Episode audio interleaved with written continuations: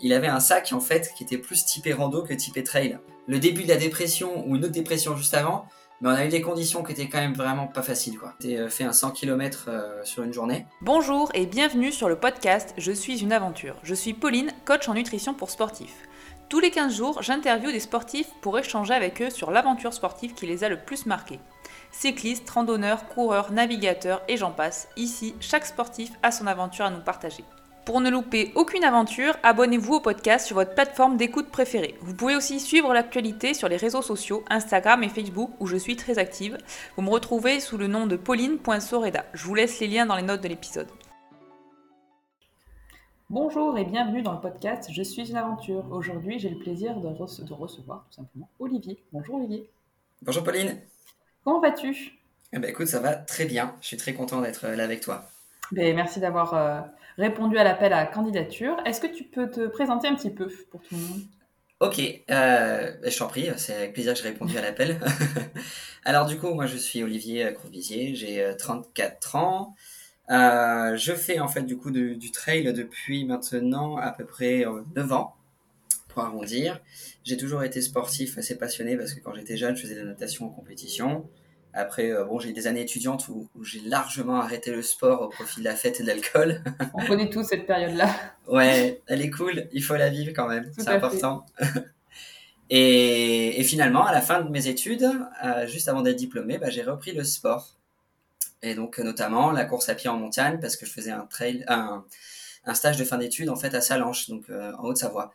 D'accord. Et déjà la rando me plaisait énormément parce que je suis né à Gap dans les Hautes-Alpes, euh, donc mes parents en fait m'ont euh, très tôt initié à la rando. Et là j'ai vu des mecs qui couraient dans la montagne et je me suis dit mais c'est énorme ce qu'ils font. J'ai essayé, j'ai le cardio qui a explosé, mais finalement j'ai pris goût. oui, la première fois qu'on voit des gens courir, effectivement, on se dit comment ils font ça? Est-ce possible? Ouais. Exactement. Et puis comme beaucoup de gens, en fait, je savais même pas que la discipline existait. C'est juste que j'ai vu des gens faire ça et je me suis dit, mais qu'est-ce qui leur arrive? Qu'est-ce qu'ils font quoi Et j'ai trouvé que c'était un moyen super sympa d'aller plus loin. Parce qu'en fait, j'habitais dans un petit, euh, un petit chalet, mmh. euh, un studio dans un chalet, et je faisais des randonnées autour du chalet. Puis j'arrivais jamais à aller assez loin le soir, en fait, après le boulot, parce qu'il faisait nuit au bout d'un moment. Et quand j'ai vu des mecs courir, je me suis dit, bah en fait, je vais faire pareil, je vais courir pour aller plus loin. Est-ce que tu fais d'autres sports que le trail ou tu en... Oui, alors après, bah, je fais euh, pas mal de sports d'hiver. Je fais du ski, ski de rando, du snow. Euh, l'été, quand j'ai l'occasion, bon, c'est tous les 2-3 ans, mais j'aime bien faire du surf. Euh, j'ai fait la capoeira aussi pendant 7 ans. Et j'ai arrêté la capoeira parce que justement, je me suis mis au trail à fond. Donc, ouais, j'aime bien toucher à tout, à faire pas mal de sport en fait. Et niveau entraînement, tu, tu es dans un club, tu as un coach, ça se passe comment? Alors, j'ai jamais passé le pas de prendre un coach, mais par contre, je suis entré dans un club euh, via des, amis à Lyon, mhm. euh, qui s'appelle Tête d'Or Runner, ou TOR, T-O-R. Euh, c'est un petit club d'initiés, en fait, quand j'y suis rentré, donc, bah, comme j'ai dit, c'était avec des potes. On était, je crois, peut-être une dizaine, et très vite avec des mecs qui avaient un gros niveau, quoi, des fusées. Maintenant, je crois que. Eh ben, il y avait l'AG il y a pas longtemps, et j'ai oublié le chiffre, mais je crois qu'on est une soixantaine d'adhérents. Ah oui, effectivement. Ouais, c'est ça, ça, reste petit en fait, sauf que du coup, au niveau des performances, il y a vraiment euh, des personnes euh, impressionnantes quoi. Mhm. On a déjà eu euh, des vainqueurs de l'échappée belle, des vainqueurs de la Swiss Peak. ah oui, effectivement. Ouais, seconde place sur la diagonale des fous en féminine, bah, Marion. Il y a sur des, sur des sur des gros formats internationaux en fait, il y a des pointes. Et après même sur du 10 km, ça flirte les 31 minutes. Donc du coup, c'est ça cavale. Bah, c'est ça, mais ça incite à, à être bah, quand on a un groupe comme ça, quand on a une équipe comme ça, c'est sûr que ça, ça bah peut être porteur. Ouais, exactement, c'est ça. Puis je crois que ça fonctionne comme pas mal de clubs. On a deux entraînements à la semaine déjà. Et après, le week-end, souvent, on se retrouve en fait dans, en périphérie de Lyon, dans les Monts d'Or, par exemple, pour aller courir ensemble sur des parcours un peu trail, quoi. Ok. Ouais. Et dis-moi, Olivier, quelle, euh, quelle aventure tu souhaitais nous raconter? Eh ben, j'aimerais bien raconter l'aventure que j'ai vécue, enfin qu'on a vécu, qu'on a vécu, pardon, avec des amis il y a quasiment un an, donc en septembre 2020. Mhm. C'était la traversée du Mercantour. D'accord. Voilà. Alors j'en ai entendu en parler, mais je ne connais pas du tout. T'es jamais allé dans le Mercantour? Non, du tout. Ok, bah, c'est vrai que c'est pas facile pour y aller parce que c'est quand même dans le quart sud-est de la France, c'est assez loin. Et euh, même nous, en habitant à Lyon, on pourrait se dire qu'on est pas très loin. Ouais, ouais, au final, ouais. Ouais, et en fait, non, on met quand même 5-6 heures pour y aller, quoi. Alors, parle-nous un petit peu de cette aventure. Alors, comment ça a commencé déjà? Euh, L'année dernière, en fait, j'étais inscrit sur le Marathon des Sables, qui a été décalé en fait de avril à septembre 2020. Mhm. Et encore une fois, on a eu une, un report. Et ce qui fait qu'avec un copain, on devait partir à deux. On s'est dit bon, bah, on va pas baisser les bras, on va quand même se planifier une aventure ensemble. Surtout que lui, en fait, il habite à la Réunion maintenant. Il avait ses billets pour revenir en France. Donc, euh, on cherchait, on se disait qu'est-ce qu'on va faire?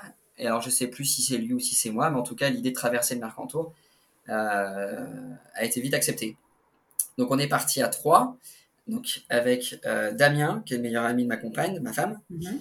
qui est un mec euh, qui, est toujours OP pour faire des aventures, et Jolan, qui est mon partenaire justement en fait de, course. On a fait pas mal de courses en duo, on allait faire le marathon des salles en duo.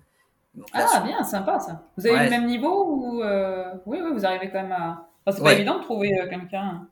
Oui, alors après, tu vois, en fait, on, est partenaires, euh, on court ensemble, on a, je pense, effectivement le même niveau. On n'a pas les mêmes aptitudes parce que lui, il est très montagnard et, euh, et il est très, très, très bon en fait en montagne. Mhm. Mais par contre, tous les deux, on est vraiment bon vivant, on s'adapte bien et on n'est pas trop. On a une tendance compétitive, mais pas, pas tellement non plus en fait. Assez opportuniste. Si jamais on voit que sur des courses, on peut, on peut faire des, des beaux classements ou des podiums, bon, bah là, on va se. On va se on va casser la baraque. Mais sinon, on court pour le plaisir, ce qui fait que quand on court en duo, bah, on se fait plaisir et puis on s'accompagne, on se soutient. C'est super d'avoir le même feeling comme ça, c'est top. Hein. Ouais, ouais, ouais. On avait fait ensemble la One and One. Je sais pas si tu connais. Du tout. Alors, pas du tout, du tout. Ils appellent ça One and One Run to Camp. Euh, par Germain Grangier et, sa, femme Cathy, la, team On. C'est eux qui organisent en fait, et donc euh, c'est deux jours avec un bivouac au milieu. D'accord, ça va. Exactement. C'est super bien. On avait fait ça ensemble, en duo, du coup. Et c'est pour ça que après quelques aventures, là, on s'était dit on va aller sur le marathon des sables ensemble. Mhm. Donc voilà. Donc marathon des sables annulé, enfin reporté. On s'est dit ok, on va faire une aventure. On va faire quoi? On va traverser le Mercantour. Donc du coup, on on s'est pas trop cassé la tête en fait. Hein. Mhm. On a pris en fait le tracé de la grande traversée du Mercantour. C'est un GR. Combien de kilomètres? Ça fait euh, grosso modo 220 kilomètres. Et il y a 12 500 mètres de dénivelé positif. Et plus, il y en a plus en négatif parce qu'après, il faut redescendre en fait jusqu'à Menton. Je sais plus, peut-être entre 13 et 14 000 en négatif. Quoi. Ok, oui, quand même. Ouais, quand même. Surtout à la fin en plus. Au début, ça va, tu fais du plus, du moins. Et en fait, la dernière étape, t'arrêtes pas de descendre. donc là, il faut avoir les bonnes cuisses. Je connais ça, si tu veux. Ouais. pas, évident. Exactement. Vous avez prévu de le faire ça, enfin, vous avez voulu le faire en combien de jours? Eh ben, au début, en fait, on, on tablait peut-être sur 6 jours, et puis après, on s'est dit, bon, bah, tant qu'à faire, on va, on va essayer de le faire sur 5, ça sera plus simple. Enfin, plus simple, non, ça sera plus. Euh... Ouais, au niveau organisation, logistique Ouais, voilà. En fait, ce qui s'est passé, c'est qu'on a voulu le faire donc vers le 20 septembre, si je me souviens mhm. bien. Et sauf que à cette époque-là, on est pile dans la charnière au moment où les refuges ferment. Oui. Donc, euh, on voulait le faire en semi-autonomie, donc avec des sacs sur le dos type euh, marathon des sables, avec mhm. notre nourriture mais quand même dormir en refuge. Et avoir le repas du soir aussi en refuge. On n'est pas parti vraiment en mode autonomie complète, quoi. Mhm, d'accord. Et euh, parce qu'on bah, connaît les conditions à la montagne en fait au mois de septembre. Hein. on peut avoir des conditions euh, automnales comme en mhm. fait avoir des très très belles journées. Donc euh, on a voulu commencer à réserver des refuges. Donc côté italien et côté français, on s'est vite rendu compte qu'il y en a pas mal qui étaient fermés, donc qui étaient en passe d'être fermés. donc donc la logistique a voulu qu'on le fasse sur 5 jours donc avec des étapes, tu vois, de, entre 40 et 50 km mhm. pour faire les 200. ça, fait, déjà, ouais, ça, fait des belles, ça fait des belles étapes. Hein. Ouais, ça fait des belles journées. Et avec euh, du coup bah, le, le, duvet euh, sur le dos, la nourriture de la journée, avec l'eau et tout ça. Donc on mhm. avait, on avait, moi j'avais même pris un drone histoire de prendre un peu de poids et de faire des images. et je crois que j'avais 5 kilos sur le dos à peu près moi sans l'eau. Ouais, c'est pas mal. Hein. Ouais, c'est pas mal, c'est pas mal. Mais bon, après, tout ça, c'était dans le cadre de la préparation du, marathon des sables aussi. Hein. C'était toujours pour, euh, pour, euh, pour forcer un petit peu. Quoi. Déjà passé comme, euh, comme prévu Est-ce qu'au au départ, tout s'est. Ah non, tout, tout ah non, ça se passe jamais comme prévu. ah, quand même Sinon, c'est trop facile. Exactement. ça a commencé déjà, en fait, on est, on est descendu donc, en transport en commun donc jusqu'à Nice pour après mhm. prendre un bus et tout ça. Et quand on s'est retrouvé, on s'est rendu compte que Damien, donc, qui a un super partenaire aussi de, voyage et de course, euh, parce qu'on est, on est déjà allé au Kenya ensemble, faire le Mont Kenya ou des choses comme ça. Mhm. Il avait un sac en fait qui était plus typé rando que typé trail. C'était un sac, ah euh, ouais, un sacré de light. Vous lui, avez donné toutes les informations euh, Bah oui. Pourtant, oui, on lui avait bien dit qu'on allait courir. Et, mais lui, il avait l'habitude en fait de faire des sorties. Le maximum qu'on avait fait ensemble, c'était par exemple la traversée du Vercors. Donc sur deux jours, où le sac, t'as un sac de 10 litres, ça va, ça passe. Mais là, pour une petite semaine, bah, il te faut un sac plutôt de, de, de, 15-20 litres, quoi. C'est un peu mm-hmm. mieux. Oui. Ou 10 litres, mais agencé différemment, en fait, que les formats extensibles de, de, de Kalenji ou Salomon, par mm-hmm. exemple, si je peux citer des marques. Et, euh, et donc, il avait un sac où tu avais euh, la lanière euh, dorsale, non, euh, enfin sur les pecs, pectorales, mais il n'avait pas ventrale. Ce qui fait que bah, le sac, il se retrouvait très vite à balloter. Donc, on a dû aller au, décathlon du coin pour essayer de chercher des sangles, pour essayer oh d'ajuster ça. ah oui, déjà, ça commence très très bien. C'est ça, les mecs bien préparés, quoi. euh, au final, on a réussi à trouver ce qu'il fallait et il n'a pas tellement utilisé. Il a réussi à trouver des ajustements en fait sur le sac qui ont fait qu'il bougeait pas tant que ça quand il courait, donc c'est plutôt chouette pour lui. Euh, mais ça a mis déjà une petite dose de stress, de stress quoi. Ça donnait en fait le goût de, l'aventure qu'elle est arrivée. Et, euh, et effectivement, donc d'une manière générale, après je peux rentrer dans les détails, mais tout s'est pas passé comme prévu parce que la météo était pas du tout avec nous. Et c'était en fait. C'est la question que j'adore poser. Et la météo Donc c'était quoi? C'était torrent ou, euh, ou chaleur torride? Non, c'était torrentiel. C'était. Euh, ah. en fait, c'était grosso modo une semaine, dix jours avant en fait les, les intempéries euh, qui ont fait une catastrophe en fait dans le Vésubie et dans le Mercantour où les maisons ah, étaient emportées et tout ça. Oui, oui, oui, oui, je, vois, je vois bien. Voilà. Donc je sais pas si en fait on avait le début de la dépression ou une autre dépression juste avant, mais on a eu des conditions qui étaient quand même vraiment pas faciles quoi. Ah ben oui, puis si, ben, ça vous le saviez quand même que vous alliez avoir ces conditions-là, parce que si tu arrives juste avec un petit, un petit coup de vent, euh, ouais, on est, ouais, c'est ça. Eh ben, non, non, on est parti quand même avec, euh, comme si on avait en fait une liste de matériel obligatoire pour un ultra trail, euh, et avec une couche chaude en fait qui nous permettait d'avoir chaud quand même. Et on avait le confort la nuit quand même dans les refuges, mais on n'était pas, euh, on n'était pas, non, on n'était pas alerte en fait sur que sur la météo qui allait dégénérer. Quoi. On s'était pas rendu compte qu'effectivement, euh, même si on était en fait dans le quart sud-est de la France, près de la côte et tout ça, qu'on pouvait avoir en fait des conditions assez exécrables. Ah bah ouais. on est parti un peu la fleur au fusil en se disant ah ça va le faire, ça va être cool, on va se faire plaisir. Bon, c'est fait plaisir. oui, moi c'est ce que c'est ce que j'avais posé comme question. Est-ce que de vous trois, parce que c'est ça va, enfin côté psychologique, c'est des fois ça peut être dur. Et puis surtout quand on est trois, est-ce que justement d'être trois ça a aidé? Est-ce qu'il y a eu des, est-ce qu'il y a pu avoir des tensions justement avec ce temps-là joue sur le moral et, euh, et, eh ben un plus dur que l'autre? Comme en fait les trois on se connaissait, alors du coup moi je connais euh, comme je te disais bien en fait Jolan et Damien parce que j'ai couru avec eux et les deux se connaissent très bien aussi, ils se connaissaient avant moi en fait. D'accord. Ouais et, euh, et ils ont eu l'occasion de faire des randos ensemble aussi, de courir ensemble et on est tous en fait tous les trois hyper positifs donc ce qui fait que enfin d'une manière générale. Hein. Mm-hmm. Et donc ce qui fait qu'on s'est bien entraînés. On a sur cette aventure là on n'a pas eu d'engueulade, il y en a eu d'autres où en fait justement je pense qu'on s'est jaugé et on s'était engueulé un petit peu. Et là, pour le coup, non, on s'est bien maintenu, on s'est bien serré les coudes. En sachant qu'en plus, finalement, celui qui a réussi le mieux sur toutes les étapes, au niveau psychologique et physique, c'est Damien. C'est celui qui, qui, en fait, plongeait dans ah l'inconnu en faisant ce genre d'épreuve. Ouais. Comme quoi, des fois, mais, enfin, j'allais dire, c'est bête, mais des fois, de pas savoir, ouais. ça peut être un plus. Je sais pas dans quoi tu t'en, enfin, tu sais pas dans quoi tu t'embarques, ouais. sais pas, ton cerveau, il sait pas trop, euh, il a pas de repère, en fait. Oui, je pense que, je pense que t'as raison. Je pense Parce que, pour faire un, enfin, un parallèle, tu vois, là, j'ai fait, euh, il y a quand ce que j'ai fait Quand j'ai fait mon ultramarin, je sais pas si tu as suivi. Si, j'ai suivi, ouais. Tu vois, je sais que quand j'allais pas bien, je repensais au moment où j'allais pas bien en vélo et je me, ça me portait parce que je me disais, ouais, mais à un moment, tu reviens bien. Et par contre, là, les dernières courses que j'ai fait, vu que l'ultramarin, ça a été très dur sur la fin, là, dès que ça va pas, mon cerveau, il dit, oh là là, ça va être de pire en pire. Et c'est un truc horrible, en fait, tu vois. Le cerveau, comme quoi, il, a, enfin, il se souvient de choses et euh, du coup, il, a, eh ben, il arrive pas à passer outre. Quoi. Alors j'espère quand même réussir, mais, mais je pense que tu vois, quand tu es vraiment dans l'inconnu, hmm. bah, le cerveau il sait pas trop où il va, quoi. Enfin, il se dit bon, ben on va voir. Ouais, ouais, ouais, et puis effectivement, il faut réussir après sortir en fait des schémas où, où tu rempruntes les, les, les schémas mentaux de catastrophiques où tu dis ah ça y est, ça va être la loose quoi. C'est ça. La dernière pas fois, facile ça. Hein. non, c'est pas facile. Je suis sûr que c'est vraiment pas facile. Là en ce moment, je me dis là, c'est bon, arrête. ouais. Mais t'avais le, le, le, le Mont Calme aussi, non C'est ça la ouais, ouais, ah, bah ouais, ouais, Et ça allait Ah non, non, non. Non, non, non, j'ai, euh, c'est comme j'ai dit, j'ai jamais fait une course comme ça. Ok, il faut positiver, c'est dur, mais il faut effectivement positiver. Euh, et mon cerveau, en fait, n'arrivait pas. Alors, je pense qu'il y a beaucoup de fatigue engendrée de plein de choses, mais euh, c'était vraiment ça. Dès que j'allais pas bien, mon cerveau, il repensait au moment où ça allait pas.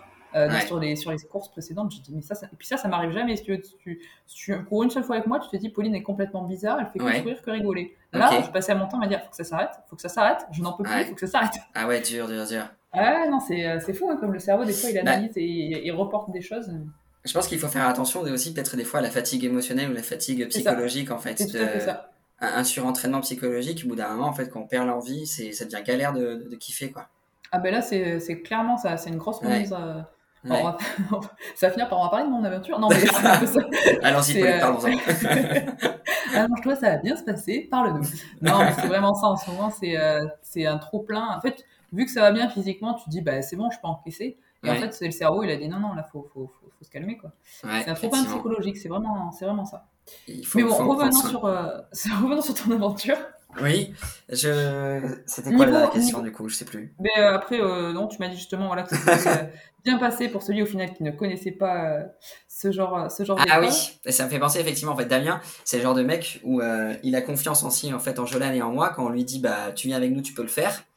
On arrive à, à, jauger de son niveau, et ben il dit ok c'est parti on y va. Alors que là en fait on allait faire effectivement 200, 220 km sur 5 euh, jours.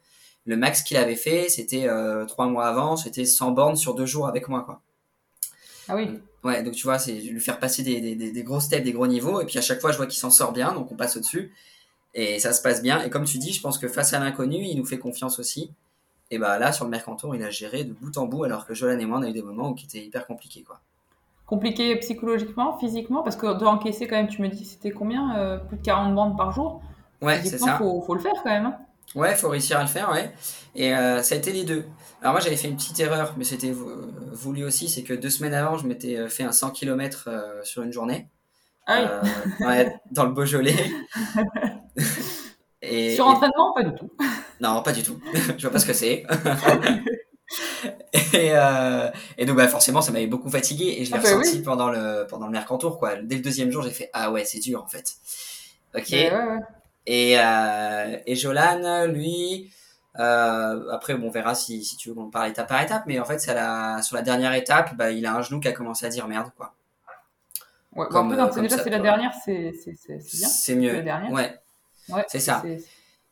Et en fait, c'est quand et dans les conditions météorologiques, quand elles étaient hyper compliquées, que du coup des fois il y a le matos qui cassait, des choses comme ça, bah en fait on, on, râlait, on criait, mais on en rigolait surtout quoi. Ouais, bon, ça. ça peut, je pense que c'est bien aussi quand t'es pas tout seul et quand t'es euh, quand t'es trois au final, ça peut être à deux, je sais pas. À deux, ça peut être bien, mais je pense que trois, as du coup, t'as toujours euh, deux personnes qui vont te relever. Ouais, c'est un euh, super équilibre. C'est ça, parce que enfin juste deux, si t'en as un qui va pas bien, euh, c'est compliqué en fait que l'autre ben, te porte, enfin te porte. Ouais. Essayer de te remonter le moral et tout ça, c'est pas toujours évident. Puis on n'a pas tous la capacité à remonter le moral des gens aussi. Hein. Moi, je vois que. C'est pas faux. moi, j'ai pour remonter le moral de quelqu'un, je pense qu'au bout de 10 minutes, tu perds patience en fait. Et après, mhm. je. et après, j'essaie ah de le secouer plutôt.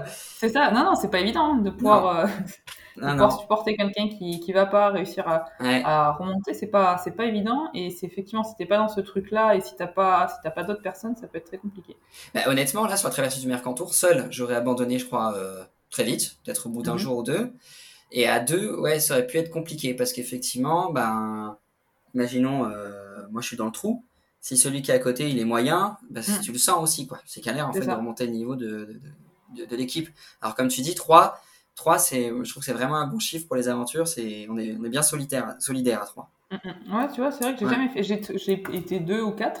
Mais c'est vrai que ouais, 3, c'est. Euh... c'est pas Et niveau, euh, niveau, comment vous faisiez? Est-ce que vous étiez tout le temps, euh, euh, ben, tous les trois ensemble? Est-ce que chacun prenait son allure de croisière et vous ascendiez, on va dire, je sais pas, toutes les heures ou des choses comme ça?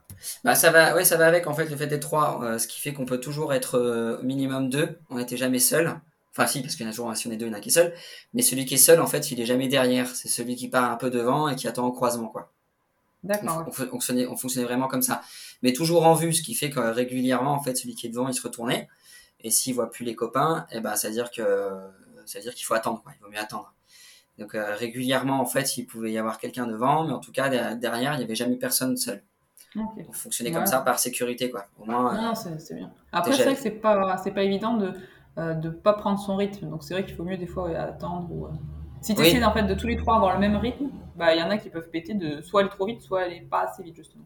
Ouais, exactement. Ce qui fait que le combo de faire 2 et 1 ou 3, mm. bah, ça marche super bien. Et toujours deux ah derrière, en fait, pour être sûr de laisser personne sur le carreau euh, s'il y a un pépin, une cheville, euh, un rocher qui tombe, euh, je sais pas, quelque chose comme ça. Parce qu'après, c'est vrai qu'on est. Voilà, parce qu'on n'est pas en trail en fait, hein. on est quand même sur des sentiers au mois de septembre où il y a, plus grand monde parce que toute mm-hmm. l'affluence de l'été elle est passée. et dans les refuges, on le voyait, souvent on était seul. Ah ouais, finesse Ouais, il y a que. Ah ouais.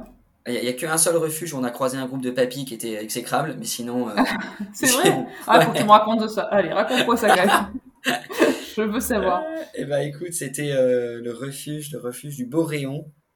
Je me souviens, on est arrivé, c'était quoi, le troisième jour, en fait. On avait, euh, on avait déjà fait. C'était une belle journée. Cette fois-ci, en fait, c'était la journée intermédiaire au milieu où, du coup, c'était des paysages d'automne, il pleuvait pas trop, on avait pris un peu de pluie quand même. Euh, et on avait fait une grosse descente sous la pluie en courant à fond pendant une dizaine de kilomètres. Trop content d'arriver au refuge. Et on arrive là. Alors déjà, on se retrouve dans un refuge aseptisé, tu sais, avec des carreaux blancs partout. Et, des, euh, et, très peu de déco et des lits jumeaux qui grincent, quoi. Mmh, super. Ouais, ce qui fait. Alors que la veille, on était dans un refuge italien, le refuge du Dahu, mais qui était incroyable, qui était trop beau, et les gens super agréables. Et alors là, c'était impersonnel au possible. Et tout de suite, en fait, on, on, on avait, on avait vu personne de la journée sur les sentiers. Hein. et on mhm. rentre, on pousse la porte. Et là, tu vois les amoncellements de chaussures qui, qui puent, c'est normal. Et on se dit, ah merde, il y a du monde, tiens, pour une fois.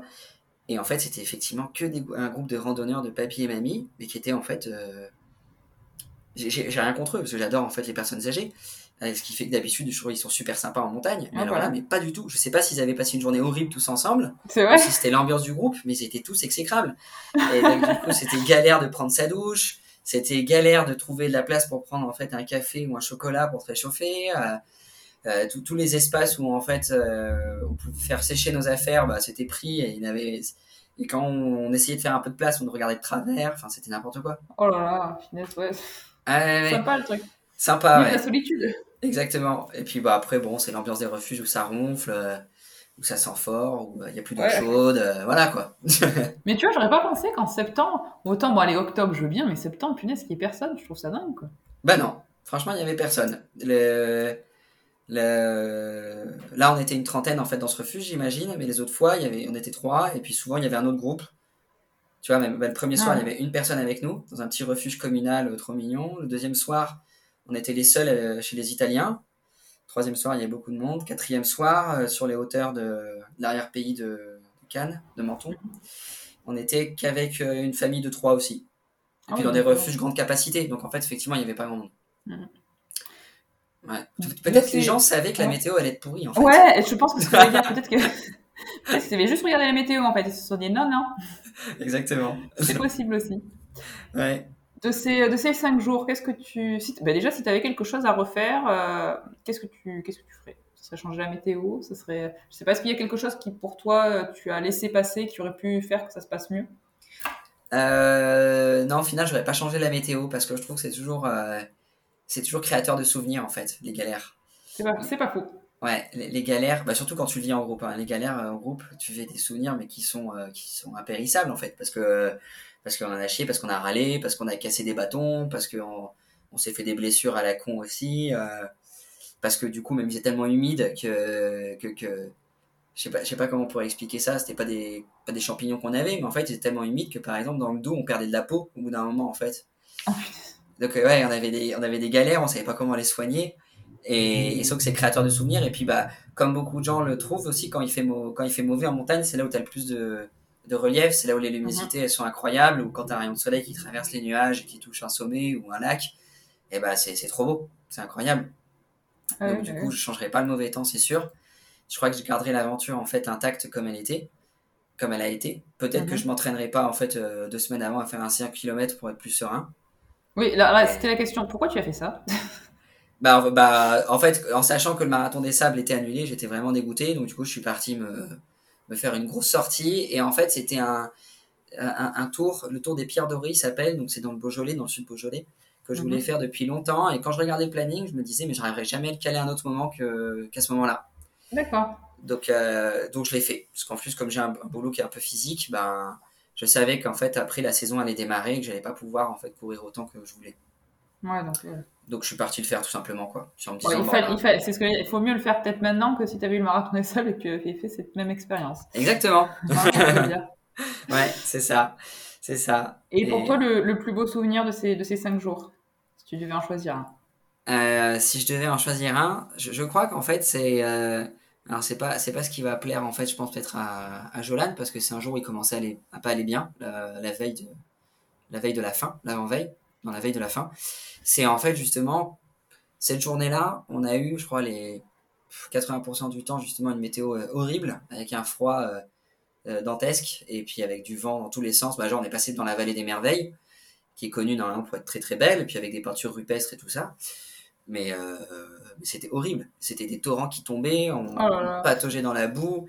Moi, j'ai cassé un bâton justement en passant dans le col, et ce qui fait que je, gueulais dans la montagne en râlant. J'arrivais pas à fermer ma veste parce que j'avais les mains gelées. Euh, du coup, je m'étais je m'étais bien égratigné un doigt. En fait, je l'avais charcuté en essayant de, forcer sur la, la fermeture éclair, donc c'était n'importe quoi. Et, le, et en fait, les 20% restants, à la fin, bah, c'est là où peut-être que les nuages sont passés, mais en tout cas, il y a eu des belles éclaircies avec des nuages euh, qui étaient noirs au loin, avec des, tonnerres, et pourtant on était en plein soleil, et c'était euh, c'était trop beau. C'était vraiment euh, super beau, et surtout que quand on est arrivé en fait au, au dernier refuge qu'on prenait, une toute petite station de, de ski pardon, qui s'appelle Baisse du Camp d'Argent, je crois. Mm-hmm euh, au bas du camp d'argent, bas du camp d'argent. Et bien là, en fait, on était sur les hauteurs de l'arrière-pays et on voyait jusqu'à la mer avec tout le ah défilement, ouais, tout le défilement en fait des, des, petites montagnes, des vallées qui qui, qui allaient de, manière décroissante en fait jusqu'à la mer et c'était trop beau. C'était vraiment euh, super beau et un coucher de soleil euh, super beau aussi. Ah, magnifique. Et dans un grandiose. Ouais, grandiose et puis dans un refuge avec une vue panoramique, une cheminée qui chauffait bien, les bières à l'arrivée, donc. donc toujours là, tout va bien. Bah, euh, du coup, en fait, c'était l'ascenseur émotionnel sur la journée. Parce que ah, bah je me doute. la plupart du temps, ça allait pas mhm. euh, au début. Et à la fin, par contre, c'était magnifique. Quoi. Alors, faut mieux comme ça que l'inverse, hein, j'ai envie de te dire. Ouais, exactement. exactement. Et euh, niveau alimentation, comment vous faisiez sur la, sur la journée? Parce que le soir, tu m'as dit que c'était un refuge. Et la, et la journée? Alors, la journée, ben, on avait tous prévu, en fait, son ravitaillement de la journée. et, alors, du coup, c'est vrai que quand tu pars en aventure comme ça, avec un, sac qui fait 4-5 kg kilos sans l'eau, tes 40 km, tu vas pas les faire aussi vite qu'en trail, mine de rien. Je crois qu'on était en fait dehors, euh, pas loin de 7 euh, heures, 6-7 heures par jour. Donc il te ah faut quand même. Ouais. Et sur, le dénivelé aussi, en fait, c'était 40. Euh, je crois qu'on se tapait 2-3 000 quand même par jour. Ouais. Oui, donc c'est pas rien, oui, donc il faut, faut, manger quoi.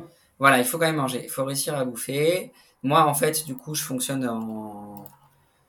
Euh, comment on pourrait dire en autosuffisance en fait au niveau de mon alimentation, ce qui fait que je, fais moi-même mes barres énergétiques sur tous mes ultras, sur tous les trails et notamment là sur le marathon des sables, je vais confectionner ma nourriture tout seul. Ah super ça. Ouais, en fait je prends rien d'industriel et rien de lyophilisé. Et mhm. donc là j'avais euh, ma recette en fait de mes propres barres énergétiques, enfin j'ai plusieurs recettes quoi que je mhm. confectionne et donc j'avais euh, exclusivement ça et puis après des graines quoi, un mélange de graines.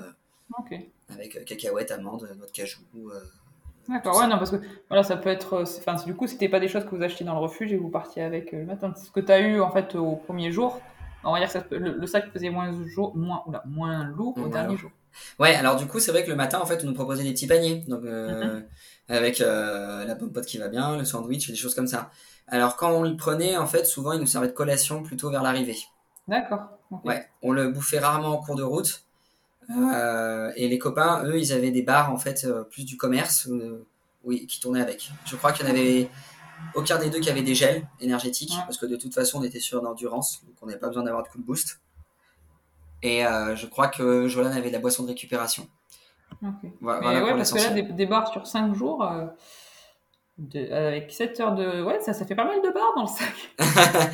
ouais, alors du coup, de la même manière, on est, on est assez économique euh, tous les trois là-dessus. Moi, en fait, je suis capable de, de, courir. Je prends pas, en fait, du coup, une barre à l'heure, par exemple. D'accord, tu fais comment, du coup? Ouais, C'est intéressant, ça, tu fais... Euh, bah, souvent, je commence au bout de deux heures à manger. Euh, je fonctionne beaucoup en filière lipidique, je pense, ce qui fait que j'arrive à courir, en fait, sur mes réserves. D'accord. Et, et, les barres que je fais, notamment, en fait, justement, ont pas beaucoup de glucides, mais pas mal de protéines, en fait, pour pouvoir, pour pouvoir favoriser la reconstruction musculaire et tout ça. Enfin, mhm. je pense que tu, oui, je... wow, bien. voilà. En fait, je crois que je, je vise à peu près moins de 30% de glucides et plus de 20% de protéines à chaque fois, en fait. Ok. Après, bon, il y a des écoles, peut-être que tu dirais que c'est pas génial, voilà. Non, non, non, après, c'est, alors ça, comme tu dis, la- l'alimentation, c'est tellement propre à chacun et euh, Ouais. y a pas, enfin, pour moi, il n'y a pas une vérité, mais pas du tout. D'accord. Et donc voilà, moi je fonctionne avec ça. euh, et donc, euh, est-ce que je pourrais me remémorer quelque chose? Euh, Sur un ultra, par exemple, ma consommation. Bah là, j'ai en tête peut-être euh, quand j'avais fait le trail du Bourbon, c'était en 2019, hein, ça remonte, quoi, c'était avant le- Mhm. l'ambiance apocalyptique. Ouais. Euh, Ouais, à l'époque où il y avait des courses, c'est ça? Voilà, c'est ça, l'époque. ces il y avait des dossards que courses. tu portais, ouais, c'est sympa, ça, c'était c'était un bon moment. Ouais, C'était- c'était bon. cool, on se retrouve. euh, Et ben sur le trail du Bourbon, moi j'avais amené l'équivalent, je crois, de, de, de 6 bars, tu vois, pour faire 120 km, du coup. Oh, punaise, ah oui, là.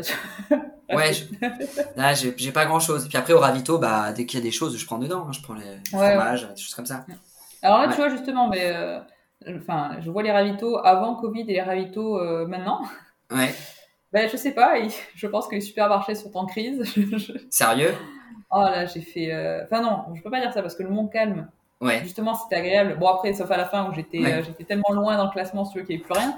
Mais. Ok. euh, mais c'est horrible. Ils avaient pas prévu genre des, des assiettes, des portions pour par Ah, personne? Non, mais je pense qu'ils en avaient ras-le-bol, en fait, d'attendre d'attendre les gens. Ils s'étaient cassés. Ah non. Ah, il y avait plus personne carrément, t'avais plus de. Il y a Ah, un la moment, loose. je suis passée. Il avait une assiette, il n'y avait plus rien, il n'y avait plus personne. Je me dis, c'est quoi ce truc? Ah non, c'est horrible. Non, mais attends, mais en même temps, je l'ai fait. Il y a un moment, il fallait courir. Et moi, j'étais là, non, mais non, je vais pas courir, en fait. Je- Aujourd'hui, je le sens pas.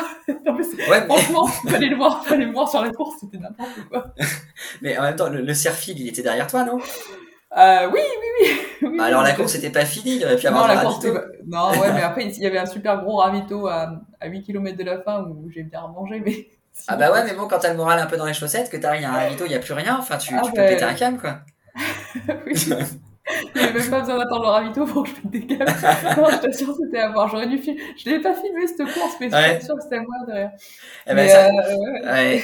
c'est ça, c'est dur effectivement quand t'as pas le, quand t'as pas la foi de filmer. Et pourtant c'est là où je trouve que ça fait des belles images aussi. Ah, c'est sympa. Mais, Ouais. mais après, franchement, là, sur le Mont Calme, au troisième kilomètre, Ouais. je me suis mis à marcher. J'ai fait, bon, cette course-là, je la sens pas. Je vais pas la faire. Ah ouais, là, je me suis dit, mais Pauline, on est qu'au troisième kilomètre, ça va être long. Je me suis dit, mais c'est pas grave, là, je, je sens bien, je suis bien, je suis en montagne, ça va me faire du bien. Je vais prendre l'air, ça va être cool. C'était vraiment ça. J'ai flirté avec les barrières horaires, ça m'était jamais arrivé, c'était très, euh, très sympa. C'est Mais- c'est une expérience à vivre, ça fait du bien. Ouais, voilà, ouais, ouais, maintenant je me dis, allez, c'est bon, arrête, arrête, cool, Mais-. Mais t'es pas la première à me dire que des fois sur les ravitaux, quand on est dans, la, dans le queue du peloton, euh, sur les courses, pardon, quand on est dans le queue du peloton, il n'y a pas de ravito quoi. Et, euh, Mais sincèrement, ça m'était, moi, ça m'était jamais arrivé. Et effectivement, ben là, tu te retrouves, t'as... Puis après, moi, je comprends, j'ai été bénévole, c'est vrai que ça peut être franchement... long. Il y en a, ça, Ouais. ça, faisait deux jours qu'ils y étaient en haut de la montagne, je pense qu'ils commencent à en avoir vraiment ras-le-bol. Donc je le comprends. Mais c'est vrai que du coup, t'arrives, t'as rien, euh, puis dans la précipitation, en même temps, tu dis, bah attends, j'en ai ras-le-bol, là, ça fait trop longtemps que je suis sur la course, moi, je voulais... Je, je, Oui. je restais pas au ravito. Oui. je partais très vite et c'est vrai quoi du coup quand t'as rien un peu ça peut être un peu compliqué mais Bah eux ouais. après à la base ils en avaient il y avait quand même du choix Euh, j'ai Mhm. fait euh, j'ai fait par contre l'ultramarin Ouais. euh, je l'ai dit de- je crois que je l'ai dit à tout le monde et ça ça m'a rendu ouf il y avait euh, il y avait même pas de, de protéines enfin il y avait pas non non non non le temps que je réfléchisse ici il y avait du genre du, du fromage Ah ouais, il y avait sinon il n'y en avait pas. Euh, voilà Je Ouais, c'est veux, dur. euh, euh, fromage pâte chocolat quand Ouais, tu fais non. 33 heures de course à la fin t'as une petite larme hein. Bah non, non, non, bien sûr, ça suffit pas. Donc euh, non, Ouais. c'est- pour ça, mais euh, les ravitaux, c'est important, surtout si tu prends pas ce, que, ce dont tu as besoin sur toi. Quoi. Oui, et puis, euh, puis ça, ça te réconforte aussi, mine de rien. Ah mais oui, oui, ça, ça, je te le fais pas dire. C'est très réconfortant, même si après tu pioches pas dans tout, c'est très réconfortant de voir qu'il y a des gens qui sont là pour toi et, Mm. et qu'en même temps ils t'attendent avec des choses. Ah bah oui, oui. Ouais, alors qu'ici ils sont là qu'avec leurs beaux yeux, euh, bon c'est sympa, mais. Et si, ils sont là? Ouais, s'ils sont là en plus, c'est vrai, s'ils sont là. Bah écoute, alors ouais, j'ai- l'UTMB qui arrive, alors je me dis que je vais peut-être euh, faire plus de barres énergétiques finalement. Je pas compter sur le ravito. Charge, charge, charge. Ouais, Non, exactement. que J'espère que ça- c'est pas tout comme ça. Après, enfin, franchement, le Calme, l'avantage, c'est un aller-retour. Donc, je sais ce qu'il y avait à l'aller, tu vois, et Ouais. je sais ce qu'il y avait plus au retour. Donc, bon, je sais qu'il y avait le choix à la base. C'est juste que moi qui était pas très rapide. Mais, ouais. mais non, par contre, non, ouais, il y a des courses où, effectivement, quand t'as pas assez, quand t'as pas prévu ce qu'il faut, euh, si t'as pas, Oui, si t'as pas pris, toi, ce- ouais, ce qu'il te fallait, euh, tu, tu finis mal. hein. oui, oui, bah oui. Exactement. Mais bon, t'es quelqu'un d'économique, d'après ce que j'ai compris, c'est très bien. Oui, c'est ça. Bon, après, c'est assez limite. Hein. Une, fois que, une fois que ça commence à être difficile, euh, au, bout de, ouais, au bout de 7-8 heures d'effort, ça commence, comme pour tout le monde, ça commence à être un peu compliqué. Là, j'ai besoin de m'alimenter pas mal quand même. Ce qui fait que quand il y a des ravitaux et qu'il y a le gros bol de pâtes, bah, c'est super bien. Ça, c'est agréable. J'adore. Et c'est vrai que, comme tu dis d'ailleurs, ça me fait penser que quand on était arrivé en fait dans le, sur le traversé du Mercantour, quand on était arrivé en fait au le second soir au refuge du Dahu, là, en, Italie, on a été accueillis tout de suite en fait par une planche de charcuterie. Et, euh, et c'était trop bien. Enfin, c'était hyper agréable. Et je pense que du coup, d'avoir mangé cette charcuterie juste à la fin en fait de l'épreuve, de l'étape, ça nous a beaucoup aidé en fait pour recharger. Euh, ouais, les, tu recharges. Les batteries, tout de suite, la bière, la charcuterie, c'était super chouette quoi. Ouais, c'est un moment que tu as de convivial et euh, pour la tête et pour le corps, c'est énorme. Ouais. C'est vraiment énorme. Ouais, ouais. Est-ce que tu vas acheter quelque, euh, ajouter quelque chose à cette aventure, Olivier? Eh ben, tu veux dire par exemple en fait sur euh, ce qu'on aurait vécu, des choses comme ça? Ouais, ouais.